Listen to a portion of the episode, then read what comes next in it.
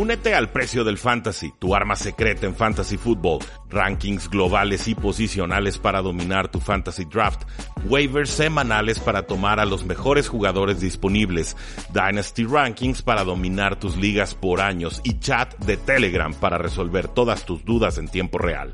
Visita stam.store diagonal precio NFL o da clic al link en este episodio para suscribirte.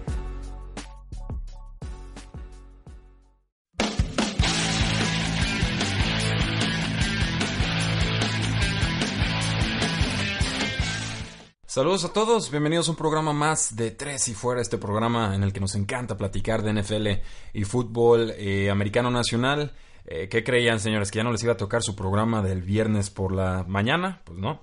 Eh, ha estado un poco ocupado con traducciones. Cayó por ahí un, un libro a traducir, más otros proyectos que tenemos pendientes. Entonces sí se están complicando un poquito las horas de trabajo y para poder estar haciendo estas transmisiones de audio. Pero de todas formas, mi compromiso con ustedes fue que íbamos a realizar las ocho crónicas divisionales, todo lo que era el análisis y las predicciones, y me canso que así lo vamos a hacer. Eh, ya tienen en el sistema de podcast lo que es la AFC Norte. Veo que tuvo bastante éxito ese programa. Muchísimas gracias por haberlo eh, escuchado, compartido, dejado buenas reseñas en iTunes, eh, etcétera. el día de hoy, bueno, pues ya en tresifuera.com aparece predicciones AFC Este NFL 2018, que es eh, la división que incluye a los Patriotas de Nueva Inglaterra, a los Buffalo Bills, por supuesto a los Miami Dolphins y a los Jets de eh, Nueva York. Una división que, bueno, pues ha estado marcada y tiranizada por la era de Tom Brady. Ahora sí que desde que Tom Brady se hizo cargo de los Patriotas de Nueva Inglaterra, eh, pues la tiranía ha sido casi absoluta. la única temporada en la que no ganaron la división fue ese 2008 en el que estaba eh, Tom Brady lesionado desde la semana 1 y que tuvo que entrar Matt Castle en relevo. Pero de entonces, desde antes y desde entonces a la fecha, pues eh, los Patriotas han tenido, digamos, eh, un camino muy plácido al momento de enfrentarse a la AFC este y a sus rivales divisionales. ¿Cómo se va a dividir o distribuir el calendario de esta división? Pues incluye obviamente los seis juegos divisionales, que son todos contra todos, juegan uno de local, juegan otro partido en su casa. Hay cuatro juegos contra la AFC Sur.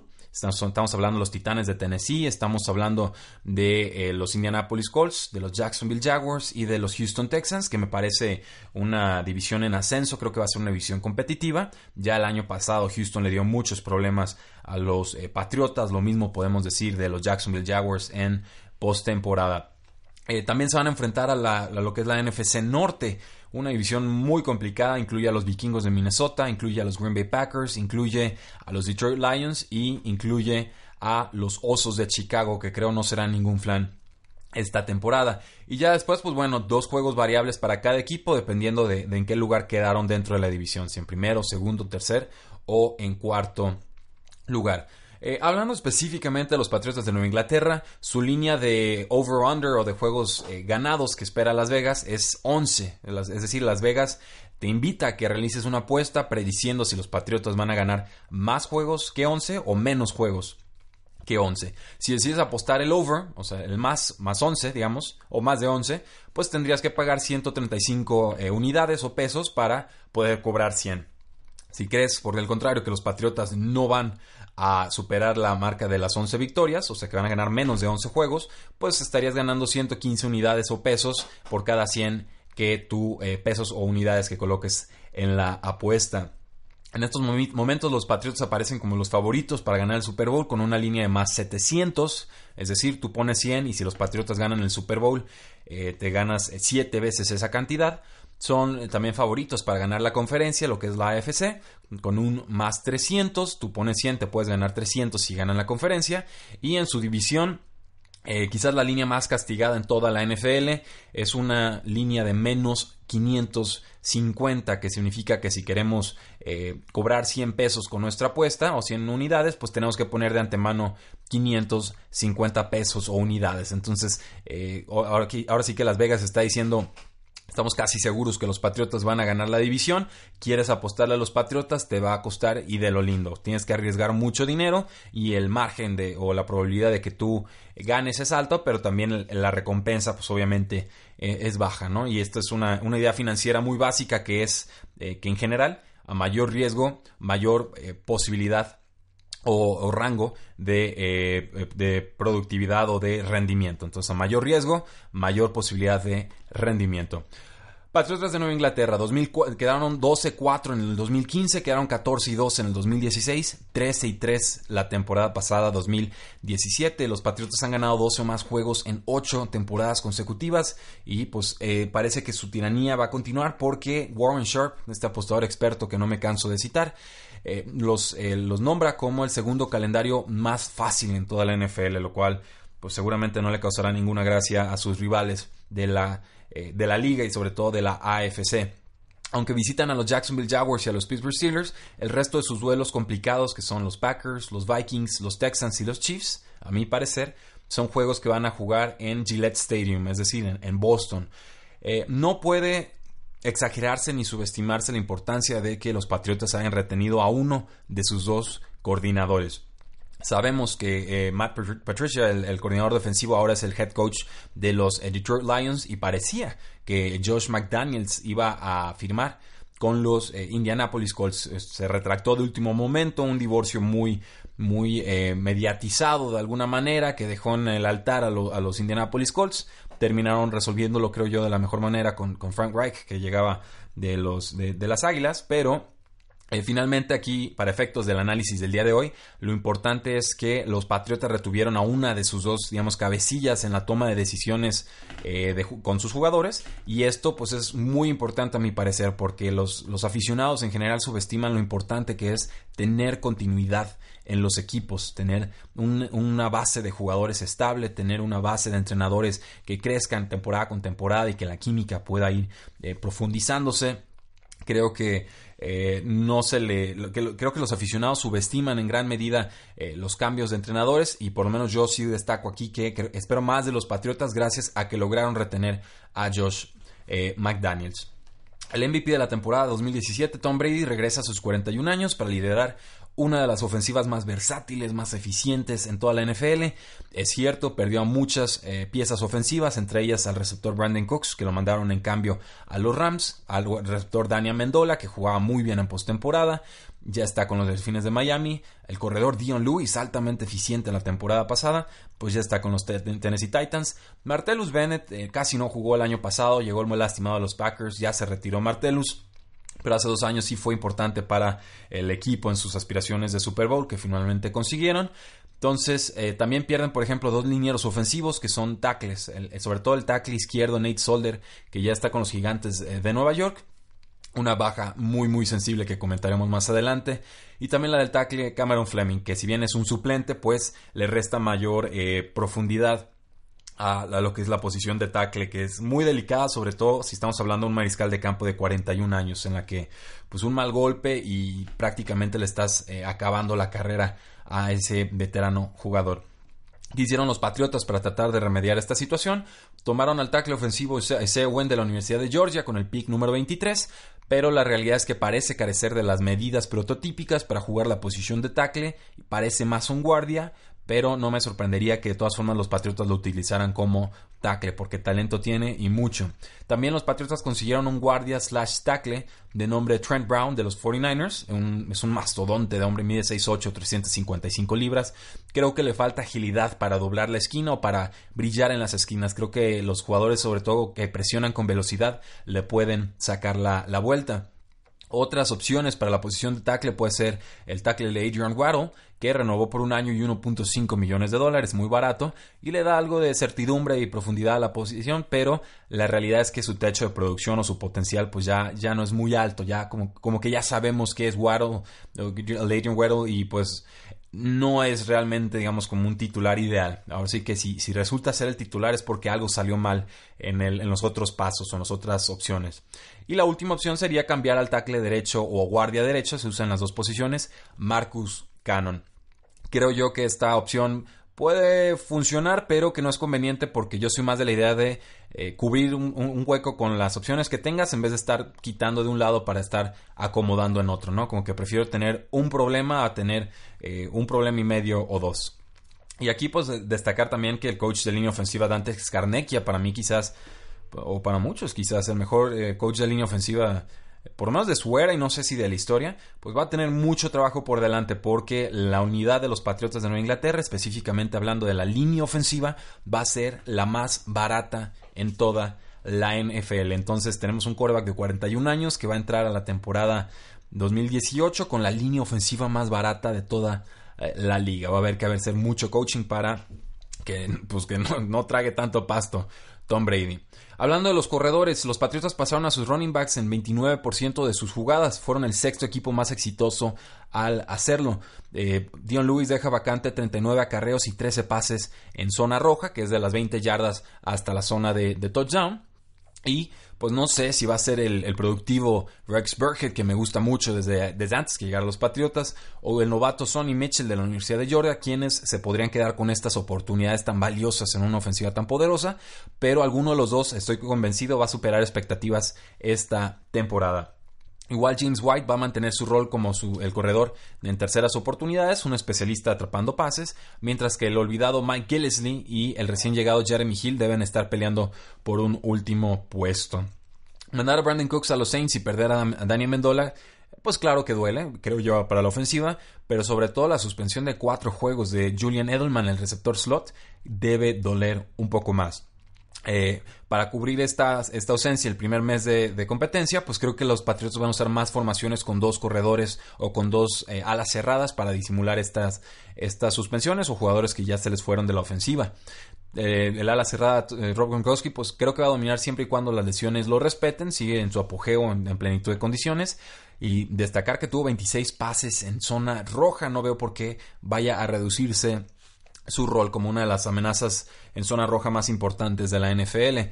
El más favorecido en todo esto creo que va a ser Chris Hogan. Él, él, ya tuvo, bueno, más bien los Patriotas tienen 240 pases vacantes del año pasado, o sea, a quienes le lanzaron esos 240 pases ya no están en el equipo y alguien tendría que eh, encargarse de ese trabajo.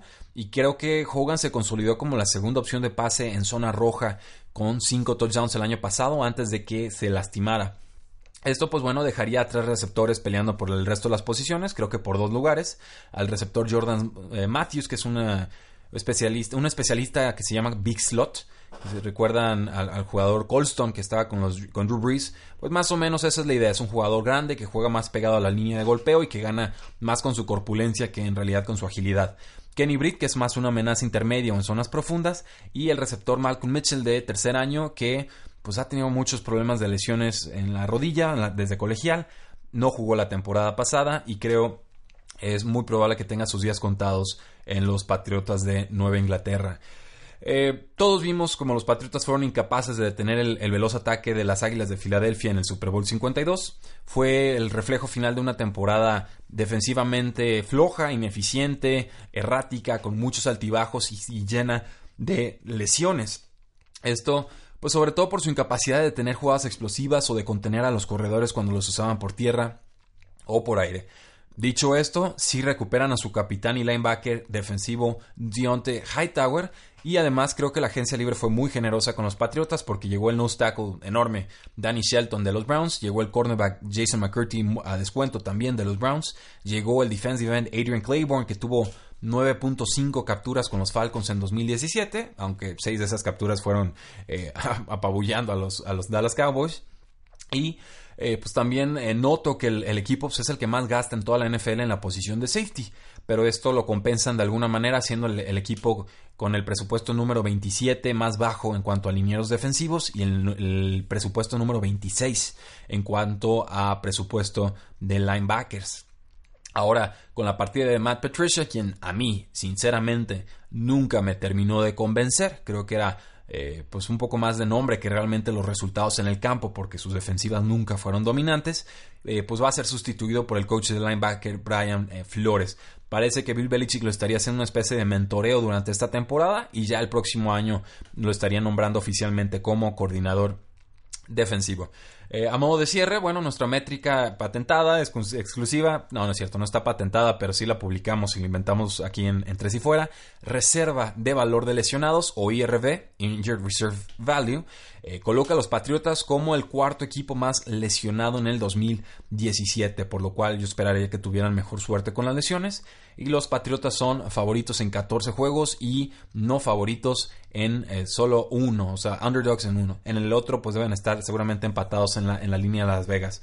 Por lo cual, pues mi predicción es que los Patriotas estarían ganando más de 11 juegos en la temporada 2017. 18 eh, y esos son, digamos, los argumentos que puedo presentar para defender esa postura. Eh, hablando de los Miami Dolphins, su línea de victorias está en 6.5 victorias, es decir, el over-under está en 6.5. Si quieres apostar a que van a ganar 7 o más juegos, pues bueno, tienes que poner 120 para cobrar 100. Si crees que van a ganar menos de 6.5 juegos, o sea, 6 o menos, pues pones 100 eh, y cobras 100, que es una línea un poquito favorable para el Super Bowl. ¿Qué pasaría si los Delfines de Miami ganan el Super Bowl y les apostaste? Pues bueno, tú pones 100 y cobras 10 mil. No está nada mal, pero pues obviamente las probabilidades son mucho más difíciles de, predecir o de acertar. Para ganar la conferencia, si tú pones 100, puedes ganar 4 mil a cambio. Si es que los Delfines ganan la AFC. Y si los Dolphins ganan su división, pues pones 100 y estarías cobrando más 800. Son números, ahora sí que muy inflados porque obviamente es, difícil competirle a los Patriotas en esta división, por lo menos en, estos momentos que Tom Brady sigue en activo. Eh, los Dolphins, hablemos de los Dolphins. Ah, fueron un equipo muy difícil de tomarle el pulso en el 2017. A mí me costó horrores tratar de predecir qué iban a hacer los Dolphins semana a semana. Fue una calamidad en 2017, con un récord de 6 victorias y 10 derrotas. Creo que fue generoso, fue destacable también, porque tuvieron muchísimas adversidades. Por ejemplo, en pretemporada se lastimó el coreback Ryan Tannehill, no tuvieron una semana de descanso porque se acordarán en la semana 1 hubo un huracán y tuvieron que cancelar ese juego, entonces se aventaron 16 juegos sin descanso los Dolphins, eso, es mucha exigencia en la NFL. Tuvieron que sacar al amargado de Jay Cutler del retiro y tuvieron que deshacerse de su corredor titular a mitad de temporada, que fue Jay Ajayi. Entonces, con un borrón y cuenta nueva, creo que los Dolphins se van a enfrentar al noveno calendario más fácil de la NFL, según Warren Sharp, y también al calendario más favorable para ofensivas aéreas de la semana 1 a la 2. Entonces, más que producción terrestre, quizás podríamos estar esperando más producción aérea de los Delfines en las primeras, en los primeros tres meses de acción NFL. En retrospectiva, pues quizás sacar un coreback apático el retiro no fue la mejor decisión. Eh, Miami se quedó sin opciones cuando Ryan Tannehill se reagravó una lesión de rodilla, pero Jay Cutler hizo muy poco por suplirlo. Completó 62% de sus pases, 2.657 yardas, 19 touchdowns, 14 intercepciones y además de 19 capturas. Su suplente Matt Moore, que entró a veces a mitad de partidos, a veces entró como titular, no tuvo mejor suerte con 4 touchdowns, 5 intercepciones y 12 capturas en la campaña. En cuanto a la línea ofensiva, pues se deshicieron del centro Mike Pouncey y del guardia ofensivo Jermon Bushrod, eh, que para dar entrada a Daniel Kilgore y a eh, Josh Seaton. Daniel Kilgore llega de los San Francisco 49ers y eh, Seaton llega de los Osos de Chicago. Esto, pues en teoría tendría que ser una mejora porque Mike Pouncey fue, pues fue muy malo, muy muy malo la temporada anterior, sobre todo cuando querían correr eh, por ese carril central, pues nunca estuvo realmente abierto para los corredores de Miami. Eh, lo que me sorprende de este carrusel de corebacks es que no evitó que los Delfines fueran el equipo más pasador de la NFL, y pasaron en 64% de sus jugadas ofensivas, y esto pues obviamente habla de la poca confianza que tenían en su juego terrestre. No los culpo porque se enfrentaron eh, ahora sí que o más bien lo, triste es que se enfrentaron al tercer calendario más fácil para corredores del 2017, pero los resultados fueron eh, bastante, bastante pobres. Fueron el equipo número 31 en, eficiencia terrestre, según eh, Warren Sharp, y esto pues, son, son números verdaderamente eh, deprimentes. Y pues también era de esperarse cuando el corredor llega y promedió 3.4 eh, yardas por acarreo antes de ser cambiado a los Delfines de Miami. Creo que su suplente, Kenyon Drake, hizo una labor un poco mejor. También eh, muy inconsistente en cuanto a las yardas que conseguía jugada a jugada, pero tenía más explosividad y promedió hacia el final de la temporada 21.6 toques de balón y 118 casi 119 yardas por partido. Se gana el derecho a ser el corredor titular de los Delfines de Miami y detrás de él estarán el ya veteranísimo Frank Gore de 35 años y el titánico y, muy atlético pero misteriosamente improductivo Kalen Balash, que a algunos nos recuerda a David Johnson, pero eh, David Johnson corría mejor entre los tackles que Kalen Balash. Veremos si puede eh, mejorar su, su talento en la NFL. Por aire, pues bueno, recordar que Adam Gase, el head coach, eh, consiguió la mejor temporada de Tannehill en el 2016, con un récord de 8 victorias, 5 derrotas, mejoró mucho en yardas por intento de pase, en quarterback rating, completó más porcentaje de sus pases y también tuvo un porcentaje más alto de pases para touchdown. En general, los delfines juegan con una formación de un corredor, una ala cerrada y tres receptores, que es una formación muy estándar en la NFL, se le llama formación 11. Y pues la expectativa es ver a Devonte Parker, que es un jugador de creo que ya de cuarto año, a Kenny Stills, un talentazo, y a Albert Wilson juntos en el campo. Albert Wilson llega de los eh, Kansas City Chiefs. Por ahí también Dani Amendola podría colarse en, la, en vez de Albert Wilson, pero el problema con Amendola siempre ha sido que se lastima con relativa facilidad. Entonces hay que, hay que estarlo mimando y cuidando. Hay 290 pases vacantes del 2017, 161 de ellos eran a Jarvis Landry como receptor slot, el jugador que ya está con los Cleveland Browns, y mi expectativa es que Kenny Stills tenga una temporada revelación y se consolide por delante de la decepción andante que es Devonte Parker, quien eh, ha sufrido muchísimo para superar la defensa personal o el marcaje hombre a hombre. El año pasado le lanzaron 105 pases a, Kenny Stills y parece que nadie se enteró. Y es un jugador bien versátil que puede jugar en el slot, puede jugar también pegado en cualquiera de las dos bandas. Creo que se puede convertir en la arma preferida de Ryan Tannehill y estoy seguro que lo voy a tener en muchas de mis ligas de fantasy football.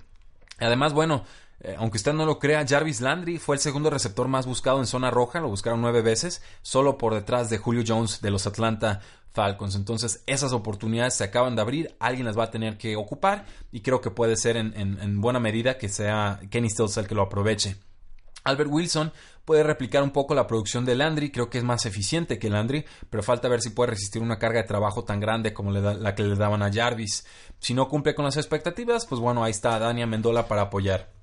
Solo como apunte adicional, eh, a Adam Gaze le gusta mucho utilizar a sus alas cerradas, pero no ha tenido una buena ala cerrada con los Delfines de Miami en, prácticamente en toda su, carrera con el equipo. Eh, tomaron al ala cerrada Mike Gesecki de la Universidad de Penn State en la segunda ronda del draft para reemplazar a Julius Thomas. Es un muy buen atleta, ha sido comparado con Evan Engram de los Giants y creo que puede rendir desde la semana 1 si se adapta rápido al sistema. En el aspecto defensivo, ¿qué pasa con los Delfines de Miami? Tuvieron un diferencial de menos 14 en cuanto a entregas de balón y un diferencial de menos 15 en cuanto a, castigos. Entonces, perdieron más de lo que recuperaron el balón y cometieron más castigos de los que recibieron a favor. Esto tiene que cambiar. Eh, se deshicieron de el, no tackle de Ndamo Konsu, que ya está con los Rams, que es uno de los linieros más eh, defensivos más eh, dominantes y caros de su era. Pero también van a buscar reemplazar la producción de Robert Quinn. Más bien lo van a reemplazar con el linebacker Robert Quinn, que también llegó de los eh, Ángeles Rams, y con el defensive tackle King Spence, que llega en un cambio muy barato con los Detroit Lions. También, bueno, me gusta mucho que llegara el safety Minka Fitzpatrick de Alabama en primera ronda. Para mí, el mejor safety de la era Nick Saban, eh, que es el head coach de, Alabama. Y también llegó el linebacker Jerome Baker en tercera ronda del draft, que es un jugador bastante eh, completo. Pese a que van a tener, creo yo, un pass rush decente, se van a poder presionar de forma adecuada a los mariscales de campo, creo que esta unidad defensiva todavía será un problema en el 2018. Con la métrica IRB o de reserva de valor de lesionados, los Dolphins fueron el equipo número 10 más afectado por lesiones en el 2017, por lo cual espero que mejoren un poco en este apartado. Recordemos, la NFL tiene 32 jugadores, entonces si están en el, promedio, digamos, el punto medio sería esa zona del, ranking número 16 o número 17. Eh, los Dolphins son favoritos en 5 juegos, son underdogs en 10 juegos. Me costó mucho decidir esta, esta línea porque veo potencial, veo talento. Todavía creo que tengo una mejor opinión de Brian Tannehill que el consenso o la mayoría de los analistas. Creo que esta temporada va a decirnos mucho sobre cuál va a ser su potencial en la NFL, sea con los Delfines o con otro equipo. Pero eh, creo que los Delfines van a ganar 6 o menos juegos en el 2020. 17. Los Buffalo Bills tienen la misma línea, 6.5 victorias para el over-under. Si quieres apostar que van a ganar más de, 7 eh, o más juegos, pues tienes que poner 100 eh, y ganas 165. Es una línea más 165. El under está muy castigado. Si crees que van a ganar 6 o menos juegos, tienes que pagar 190 para poder cobrar 100. Si los Bills ganan el Super Bowl, pues bueno, pones 100 y ganas eh, 10 mil. Eso es, muy atractivo. Para ganar la conferencia, la FC, pones 100, puedes cobrar más 4 mil. Y para ganar la división, pones 100 y estarías ganando más 1000. Eh, no sé cómo demonios le hicieron los Buffalo Bills para entrar a postemporada el año pasado. Así la, suelto así de golpe. Es la realidad. No me pareció un equipo de postemporada. Los veía semana a semana.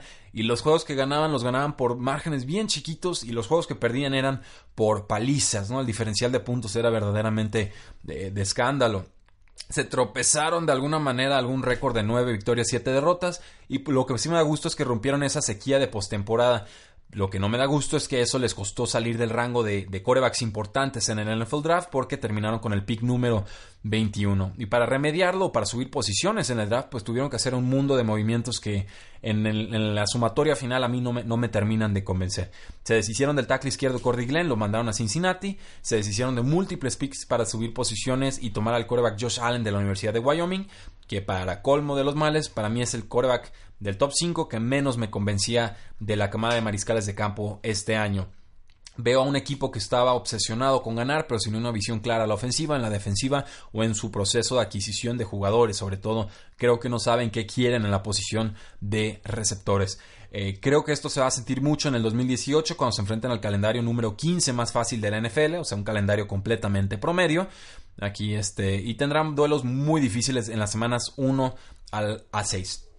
¿Contra qué equipos van a enfrentar de la semana 1 a la 6? Pues bueno, semana 1 visitan a Baltimore, creo que esa es una derrota. Semana 2 reciben a los Chargers, creo que esa es una derrota.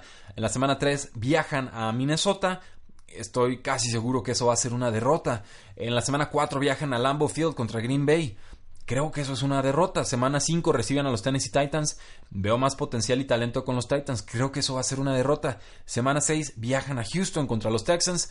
Creo que ahí también va a ser una derrota. Ya en la semana 7, pues bueno, algo de, ayuda. Viajan a Indianapolis, tendrían que ser favoritos los Bills. Pero semana 8 pues ya están viajando a, Nueva Inglaterra otra vez. Entonces eh, yo puedo ver un inicio verdaderamente cataclísmico para los eh, Buffalo Bills. No me sorprendería nada que empezaran con récord de 0 y 6 derrotas. El quarterback Terrell Taylor fue cambiado a los Browns por el pick número 65 global del draft.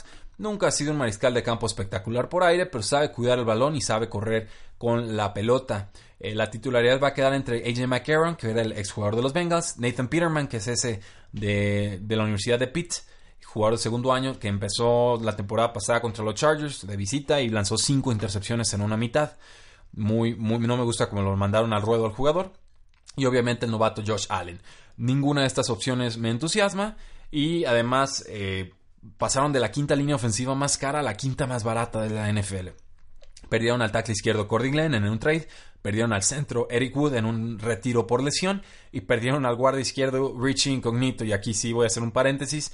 Se quejó de su contrato, se retiró, se salió, salió del retiro, después fue cortado por los Buffalo Bills, luego le lanzó una mancuerna de gimnasio a otra persona, pasó tres días en observación psiquiátrica y luego se re retiró.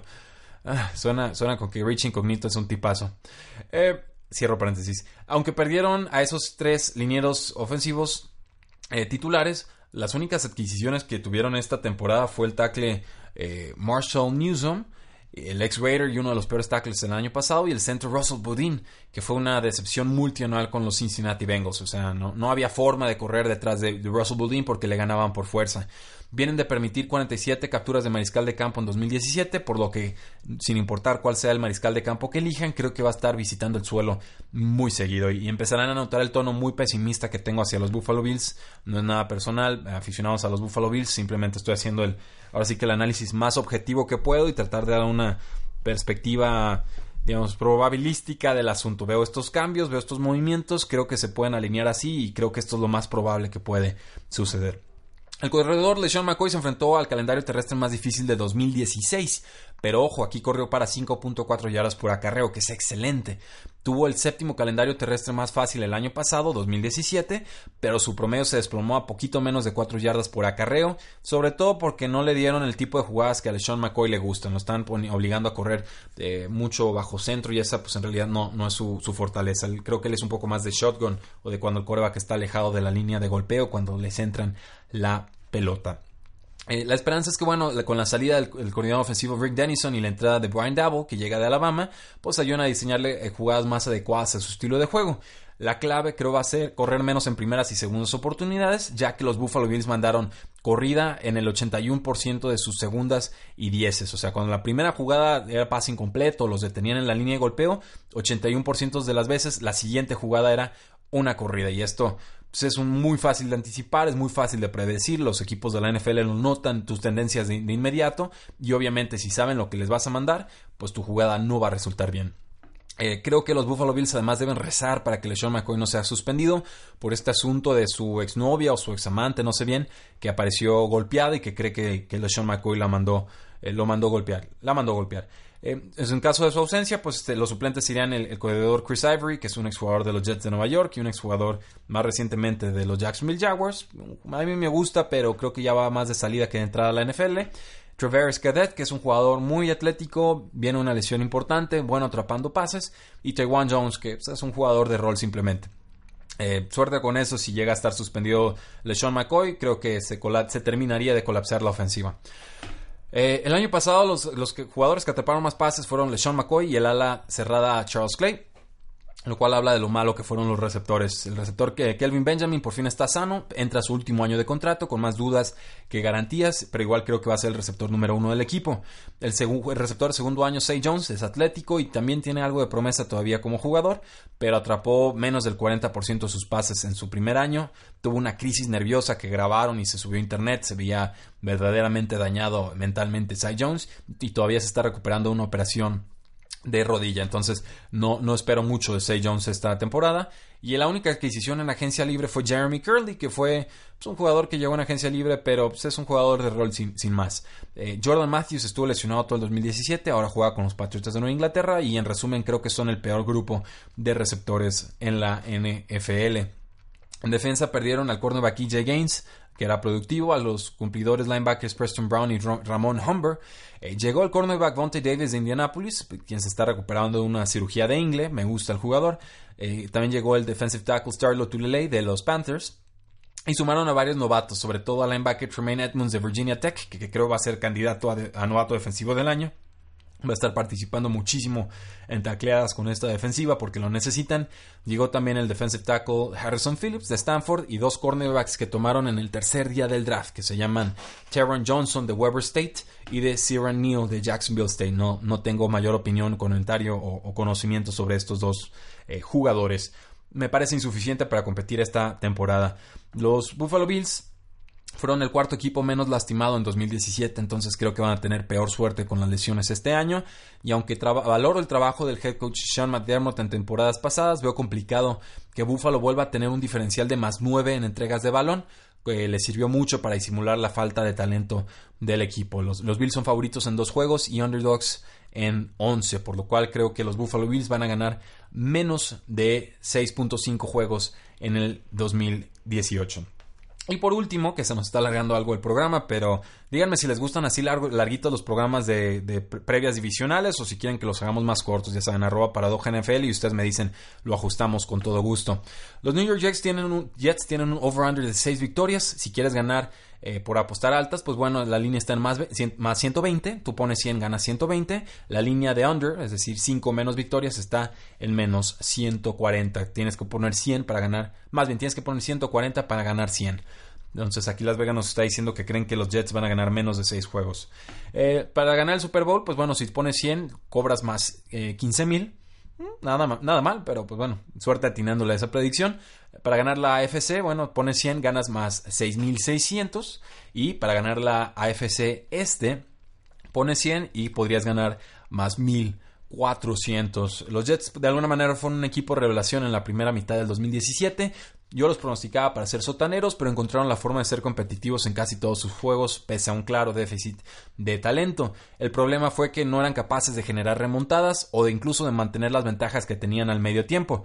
De hecho, fueron abajo al medio tiempo en apenas 7 de 16 partidos en el 2017. Entonces, esta es una muestra de que sí eran competitivos.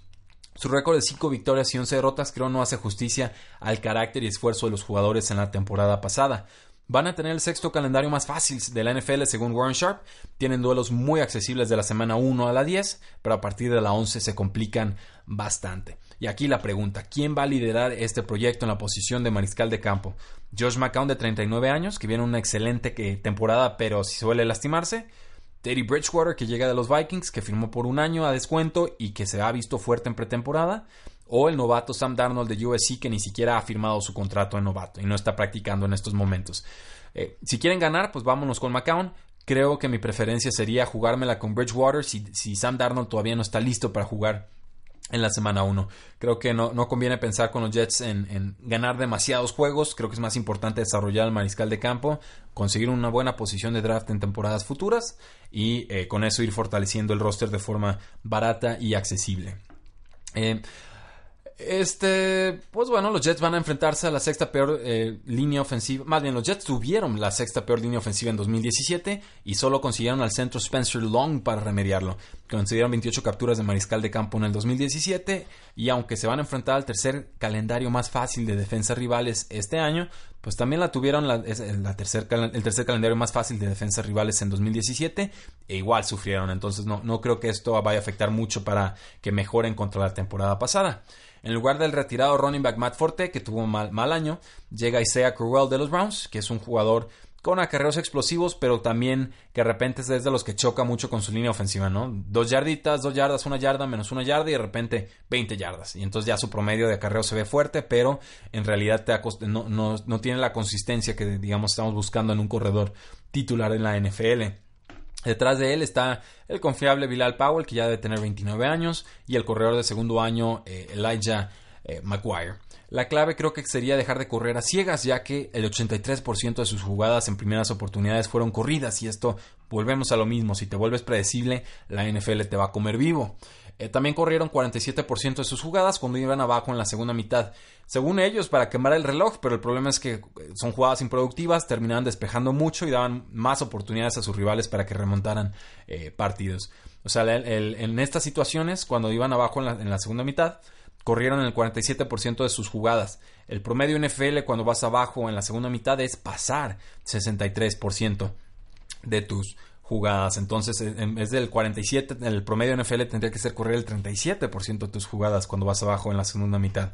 Entonces, desde ahí ya estamos viendo un error de, de, planeación y de estrategia de los Jets. Eh, falta creatividad ofensiva. En cuanto a receptores, creo que Robbie Anderson está listo para explotar en 2018. Es un jugador que genera separación, es veloz, ha sido productivo desde que entró a la liga como agente libre eh, no drafteado en el 2016. Tuvo más de 100 pases el año pasado, creo que se va a repetir esto en el 2018. Entonces, ojo con él en ligas de fantasy fútbol. Hay otro receptor que se llama Quincy Enungwa, un poco más corpulento, a veces parece más como a la cerrada. Está intentando regresar de una lesión de cuello que lo dejó fuera todo el 2017, pero fue el mejor receptor de los Jets en 2017. 16. Y el volado tendría que ser Terrell Pryor, este jugador que brilló con los Browns, pero decepcionó, y aquí me pregunto por lesiones, no lo sé, con los Washington Redskins en la temporada pasada. El elenco aéreo está complementado por Chad Hansen, que a mí me gusta, y Darius Stewart, que es un jugador cumplidor, pero que va a estar suspendido cuatro juegos eh, para iniciar la temporada. Ambos, Chad Hansen y Darius Stewart, jugadores de segundo año. En cuanto a las cerradas, pues perdieron al Titan Austin Seferian Jenkins, se les fue a Jacksonville y consiguieron al decepcionante ex-Raider Clive eh, Walford. También tienen a Jordan Leggett, que es un exjugador de Clemson que anotó muchos touchdowns, pero me parece muy poco ágil para la NFL. Y también draftearon al novato Chris Herndon para eh, conseguir el, el, puesto de titularidad como ala cerrada. Los Jets han sufrido desde para encontrar producción de alas cerradas desde casi una década y creo que 2018 no va a ser la excepción. Ya a modo de cierre con los Jets, su defensa pasó de ser garantía e incertidumbre en los últimos dos años. Perdieron a los Pro Bowlers Sheldon Richardson y Mohamed Wilkinson, que eran alineados defensivos muy buenos. Su único pass rusher contrastado es Leonard Williams, que sigue en su contrato de novato. Hay un jugador que se llama Steve McLendon, que es un buen obstáculo para detener el juego terrestre. Tienen de ala eh, defensiva a Henry Anderson, que tiene tanto talento como propensidad a lesionarse desde que entró a la liga hace tres años. Y en la posición de linebackers, la salida del cumplidor, tacleador de Mario Davis va a ser cubierta por Avery Williams, que es un buen jugador también de tercer año. Detrás de él, pues bueno, Darren Lee y Jordan Jenkins generan más dudas como, como linebackers, pero también tendrá alguno de ellos que levantar la mano. Y en la secundaria creo que se vieron muy fortalecidos con la llegada de Tremaine Johnson, este cornerback de los Rams. Estaba jugando con la etiqueta de jugador franquicia y no, no extendieron, no retuvieron. Y también a un jugador muy talentoso, pero también que se lastima bastante, que se llama Morris Claiborne, que es un cornerback. Y pues para complementarlos van a estar los safeties de segundo año, Jamal Adams y Marcus eh, May. La métrica IRB, o de reserva de valor de lesionados, marcó que los Jets fueron el anunciado equipo menos lesionado en 2017, entonces más o menos espero suerte similar para la temporada 2018. Son favoritos en 4 juegos y underdogs en 11. Bien difícil adivinar esta línea, pero mi predicción eh, creo que va a ser push. O sea, así que creo que el 6 victorias es una línea adecuada, pero es más inteligente apostar, digamos, a todo el rango de, de, opción, de posibilidades de derrota. O sea, 0 juegos, 1, 2, 3, 4 o 5 derrotas. O apostarle a las altas, que sería 7, 8, 9, 10 o hasta arriba, hasta 16 victorias eh, si nos vamos con las altas. Entonces, decir pushes es decir que solamente crees que va a caer ahí en ese punto de, de 6 victorias, que es muy difícil de atinarle de esa manera. Te darían más, más dinero. Pero bueno, creo que el 6 es el número adecuado, es un push, pero si tengo que elegir un lado, voy a, voy a elegir el under. Creo que los Jets es más probable que no cumplan con 6 victorias a que eh, la superen. Entonces, a modo de recapitulación, a modo de cierre, creo que los Patriotas superan, eh, pongo el over de las 11 victorias, creo que los Miami Dolphins van a estar por debajo de las 6.5 victorias, creo que los Buffalo Bills van a estar por debajo de las 6.5 victorias y también creo que los Jets de Nueva York, aunque tienen con qué aguantar las 6 victorias, estoy apostando a las eh, bajas. ¿Qué les parece? ¿Están de acuerdo? ¿No están de acuerdo? ¿Me faltó algo en el análisis? Búsquenos, coméntenlo. Estamos en facebook.com diagonal 3 y fuera, en Twitter como arroba paradoja NFL, en nuestro sitio web como 3 y fuera.com, donde pueden consultar este, este artículo que viene un poquito más elaborado. Y por supuesto, la invitación a que se suscriban al podcast 3 y fuera NFL desde sus aparatos celulares, en iTunes, en Stitcher, en ebooks, etcétera. Déjenos una buena reseña, nos ayuda muchísimo, muchísimo eh, a crecer. Y espero la próxima semana tenerles otras dos crónicas eh, divisionales para seguir eh, anticipándonos y preparándonos para la temporada NFL 2018. Muchísimas gracias por habernos acompañado. Disfruten mucho su fin de semana. La NFL no termina y nosotros tampoco. Tres y fuera.